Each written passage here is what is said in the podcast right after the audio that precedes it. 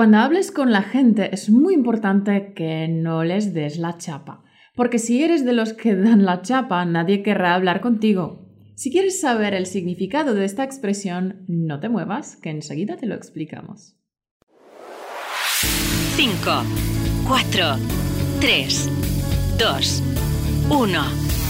La manera más fácil y rápida para hablar español con fluidez. Esto es Español Automático. Hola, Encanto. ¿Qué tal, figura? Bienvenido una semana más a nuestro podcast de Español Automático, un podcast con el que te hacemos compañía cada semana para ayudarte en tu viaje del aprendizaje de español. Estamos invirtiendo una gran cantidad de tiempo y energía en preparar los materiales para ti, para que obtengas eh, cantidad de material y sobre todo calidad. Queremos que sigas escuchando nuestros podcasts para que pronto puedas hablar como un nativo porque el sistema de español automático no solo está basado en el método natural, sino que también hay algunos extras para el aprendizaje, para que el aprendizaje sea más eficiente y rápido. Por ejemplo, la PNL, la programación neurolingüística. Cada podcast está pensado de principio a fin para hacer tu aprendizaje realmente eficaz. Lo mismo se puede decir sobre nuestros cursos. No solo enseño las mejores estrategias y técnicas de aprendizaje, técnicas que funcionan, Nada de toda esa paja que se encuentra por Internet repetida una y otra vez y que nadie ha probado. Yo enseño las cosas que funcionan y que están diseñadas para la gente ocupada, como yo. A mí no me sobra tiempo. Es más, si el día tuviera 48 horas, también sería poco para mí. Así que intento aprovechar al máximo las 24 horas que tengo. Son técnicas que funcionan técnicas que he comprobado en mí misma, en mi aprendizaje de idiomas y con mis alumnos. Y al mismo tiempo son técnicas fáciles de aplicar en esta vida tan ocupada de nuestro siglo XXI. En mis cursos aplico lo mejor de lo mejor de lo que he aprendido durante toda mi vida, de mis cursos para profes de español como lengua extranjera, de mis estudios de neurolingüística, de mis prácticas de la PNL, programación neurolingüística y muchas más cositas y secretos que no quiero revelar ahora mismo. Si tienes curiosidad y quieres dar un salto cuántico en tu aprendizaje, si quieres por fin deslumbrar a todos con tu nivelazo de español, entonces te invito a que pruebes mi curso gratuito por email 5 días para mejorar tu español. Para más información ve a españolautomático.com barra 5 días. Bueno, figura, ¿y qué vamos a hacer hoy? Hoy te vamos a mostrar una nueva expresión que se usa habitualmente en España, de forma coloquial, dar la chapa. Y como siempre que te enseñamos una nueva expresión, lo primero que me gusta hacer es dejar claras las palabras que la componen por separado. Saber lo que significan esas palabras de forma aislada. Así que vamos allá. Bueno, pues con la primera palabra de la expresión lo tienes muy fácil, porque se trata del verbo dar un verbo tremendamente común que se emplea muchísimo y que seguro que ya conoces. Dar es pasarle algo a otra persona, entregarle algo. Por ejemplo, puedes entrar en una tienda de golosinas y pedir dame cinco chicles de fresa ácida, un paquete de caramelos de menta y una caja de bombones. Y para pagar, tú le das un billete de 5 euros al dependiente y como es demasiado, demasiado dinero, él te da el cambio. O puedes ir por la calle y de repente alguien te dice, ¿me das fuego? Lo que te está preguntando es si tienes cerillas o un mechero para encender un cigarro. Hmm. Pero no solo se refiere a entregar cosas físicas, también puede darse algo inmaterial. Por ejemplo, Viene tu hermana a comer a casa y te dice, quiero redecorar la casa, pero no sé qué estilo darle. Dame ideas. Dar ideas es hacer propuestas, o sea, estilo clásico, estilo moderno, minimalista, colores fríos o cálidos. También se pueden dar soluciones o consejos. Y cuando vengas eh, de visita a España en los centros de información turística, te darán información sobre los lugares más relevantes para visitar. ¿Te acuerdas de cuando eras un adolescente? El sábado unos amigos del instituto iban a dar una fiesta y le decías a tu padre, papá, el sábado quiero volver a las 12. Y tu padre te decía, ni en broma. Por cierto, ni en broma es una expresión que se usa muchísimo. Pues bien, tu padre no te daba permiso y cuando tenías un examen y el profesor decía, vayan entregando los exámenes, si todavía te faltaban preguntas por responder, dirías, denos más tiempo, no nos ha dado tiempo suficiente. Y cuando tu hijo tiene un partido con su equipo, se ponen los calcetines que le dan suerte y tú puedes ir a darle ánimos desde las gradas. ¿Te acuerdas de Karate Kid, esa mítica película de los 80 en la que el maestro Miyagi le enseña karate al protagonista? El maestro le entrega unos trapos para que limpie unos coches y le dice dar cera, pulir cera, dar cera, pulir cera. También puedes cocinar un plato especial y echar sal, pimienta y otras especias para darle sabor. Los árboles y las plantas dan sus frutos en primavera y antiguamente en televisión daban una peli después del telediario. Ahora la ves cuando quieras en Netflix o algo parecido. Si es una peli de zombies, a lo mejor te da miedo, aunque no hay muchas pelis de miedo que realmente den miedo. Como mucho dan sustos o sobresaltos. Y si alguien te regala un, te regala un gremlin, recuerda que cuando den las 12 de la noche ya no le puedes dar de comer. Pero estoy seguro de que cuidar animalitos se te da muy bien. Bueno, yo le doy la vez a Caro. Encanto. Dar la vez es lo que se decía antes en las pescaderías o en las carnicerías. Era una manera de preguntar quién es el último para saber cuál es tu turno eh, para que te atiendan. Ahora casi no se dice. O bien coges número o bien preguntas quién es el último. Bueno, como puedes ver, el verbo dar tiene muchas acepciones, pero no vamos a contártelas todas porque esto sería muy aburrido.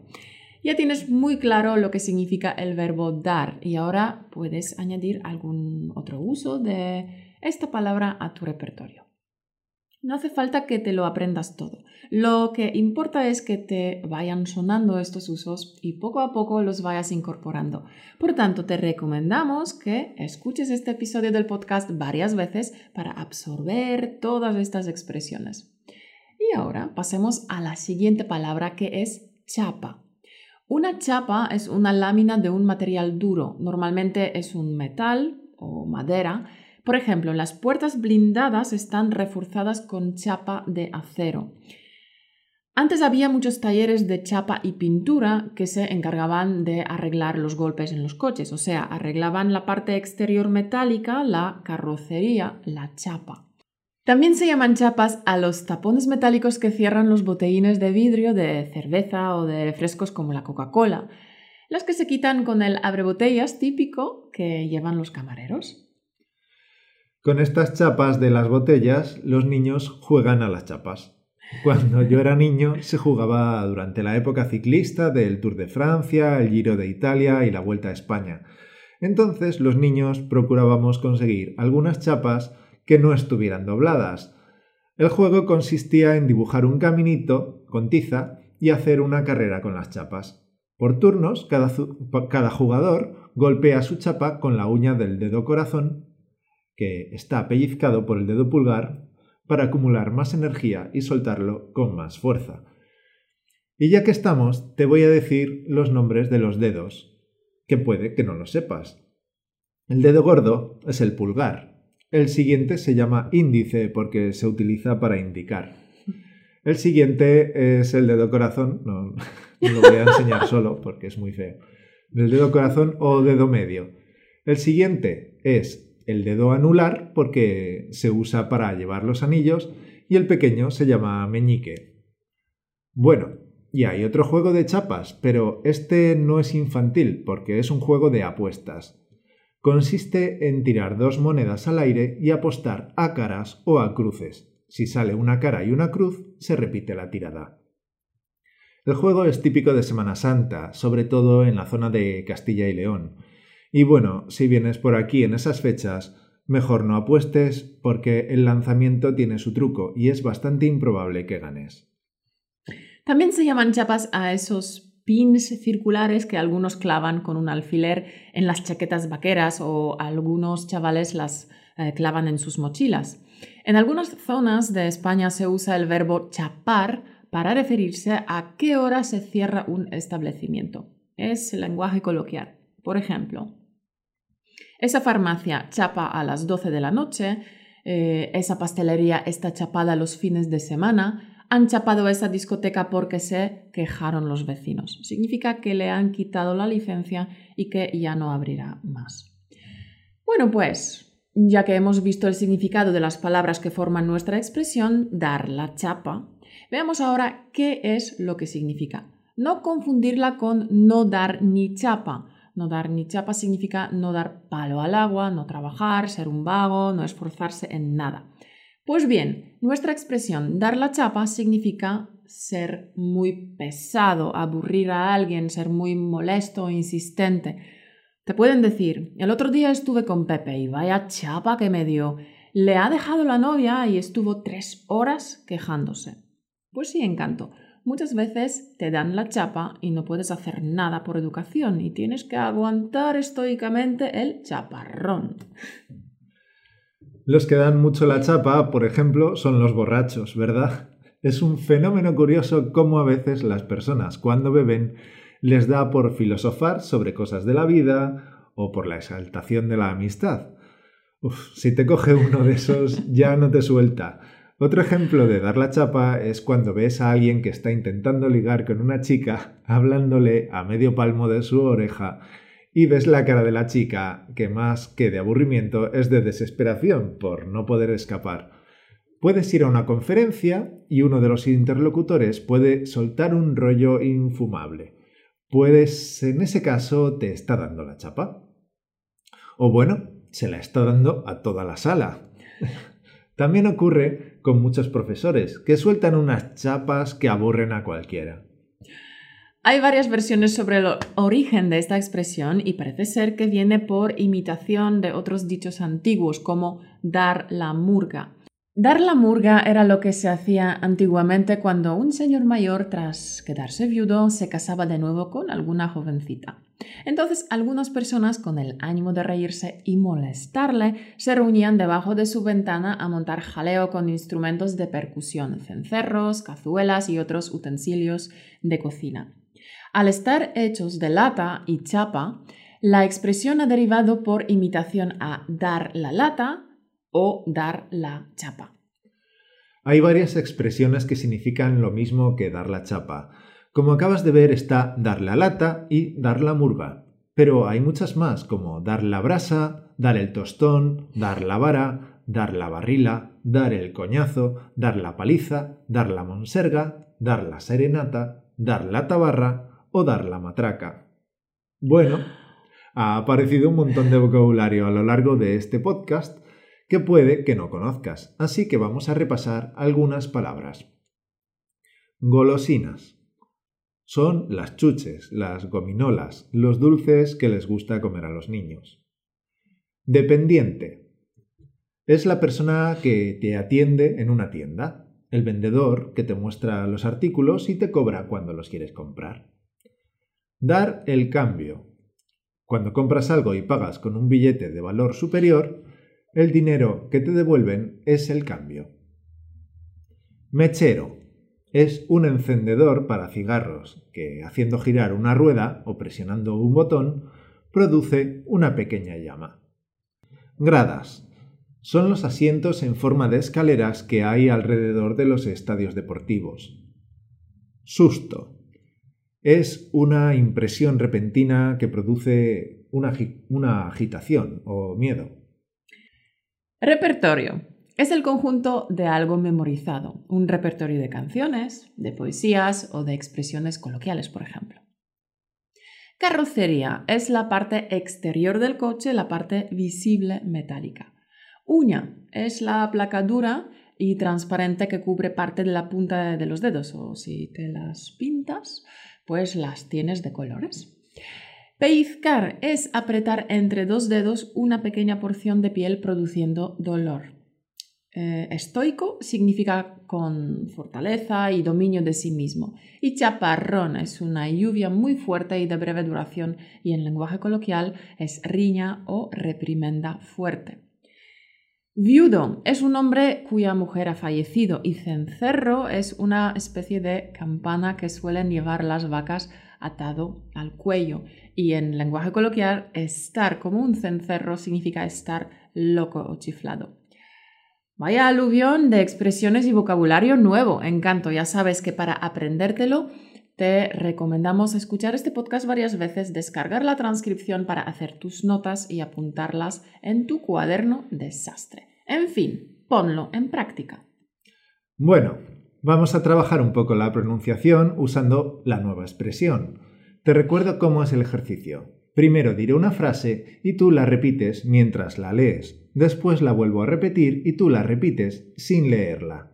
A veces las frases serán largas para que no te aprendas las frases de memoria, sino que las aprendas a construir desde su significado. Procura imitarme lo mejor que puedas y en voz alta. Es el momento en el que acostumbrarás a los músculos de tu boca y tu garganta a realizar sonidos que no haces en tu lengua materna. Vamos allá. Cada vez que ves una peli excepcional, me das la chapa y me la acabas contando entera.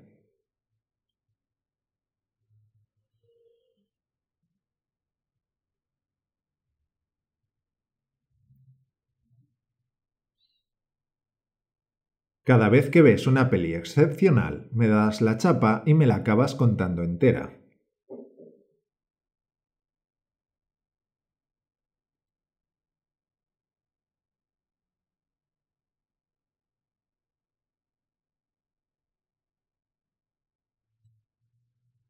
Ya te he entendido a la primera, así que no me des la chapa con lo mismo, que te pones muy pesado.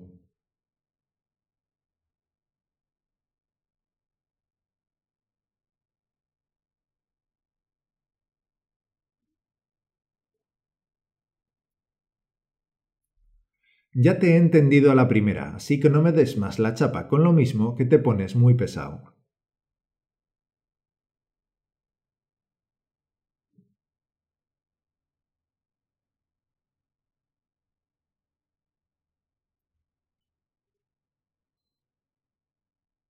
Cada vez que Diego coincide en el ascensor conmigo me da unas chapas que me dan ganas de bajarme antes de mi planta.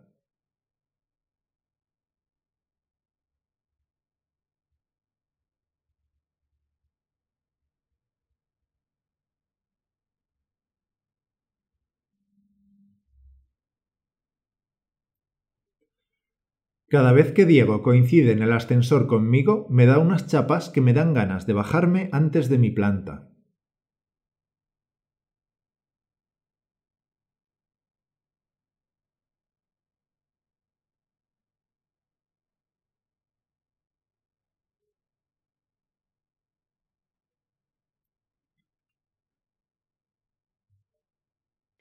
Me gusta hablar en exceso, así que si te estoy dando la chapa, dímelo sin problemas, ¿vale?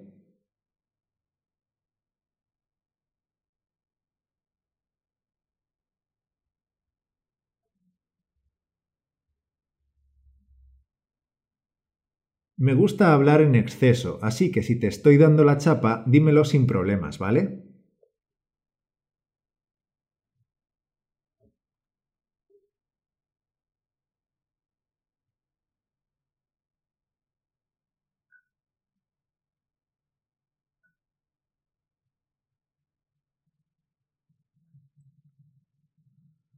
Hoy el jefe de estudios le ha dado una chapa a Juan sobre la disciplina y la rectitud que se ha quedado sin recreo.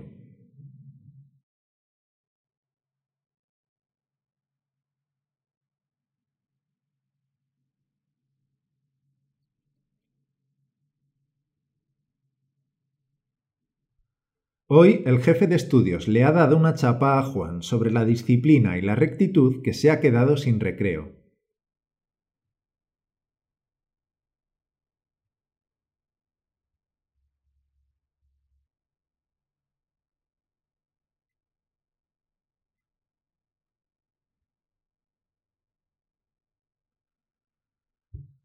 Lo has hecho muy bien. Recuerda repetir este ejercicio varias veces para acostumbrar a los músculos de tu cara a la pronunciación del español.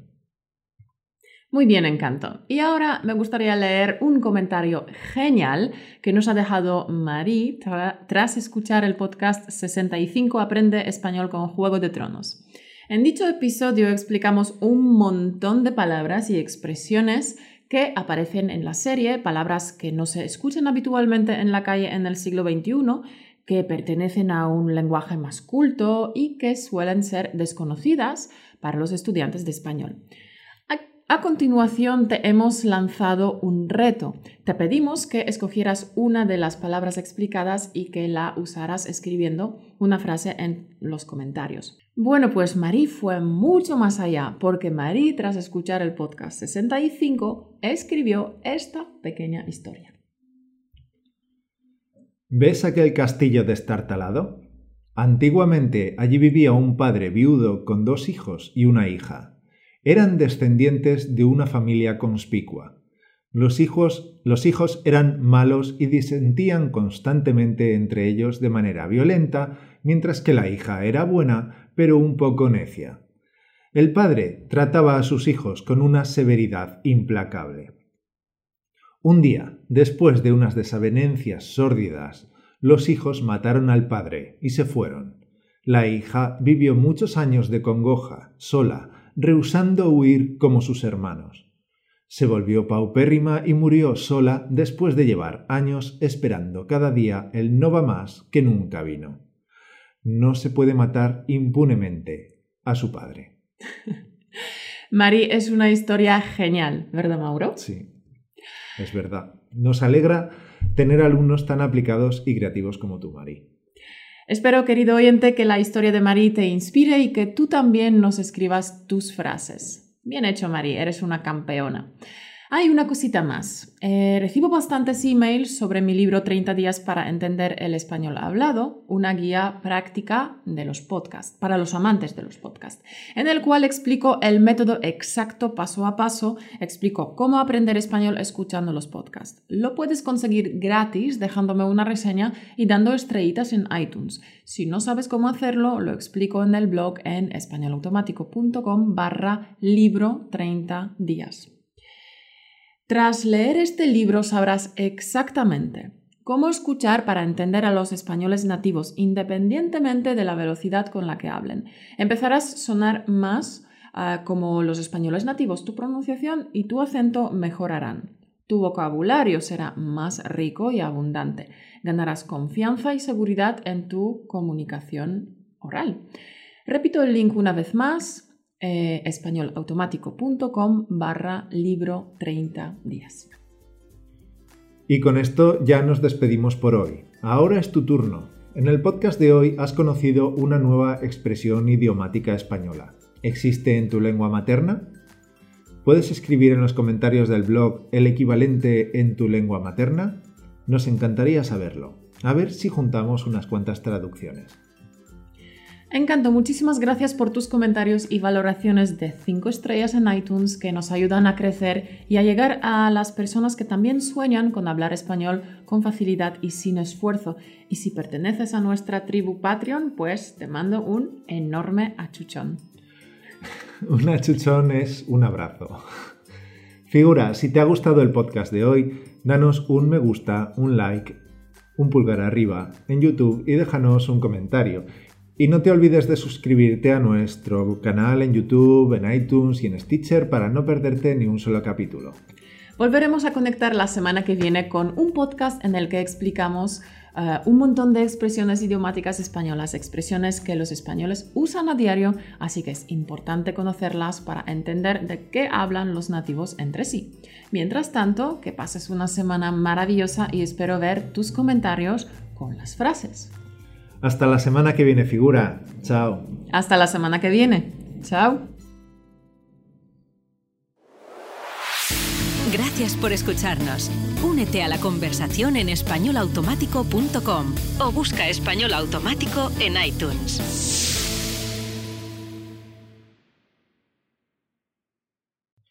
Y no te olvides de, suscribir. Me gusta hablar en exceso, así que si te... un repertorio de canciones, de poesías o de expresiones coloquiales. Por ejemplo. ¿no? No, hombre, es normal que ocurra esto, pero ha quedado muy bien. Por ejemplo. no hay ejemplo.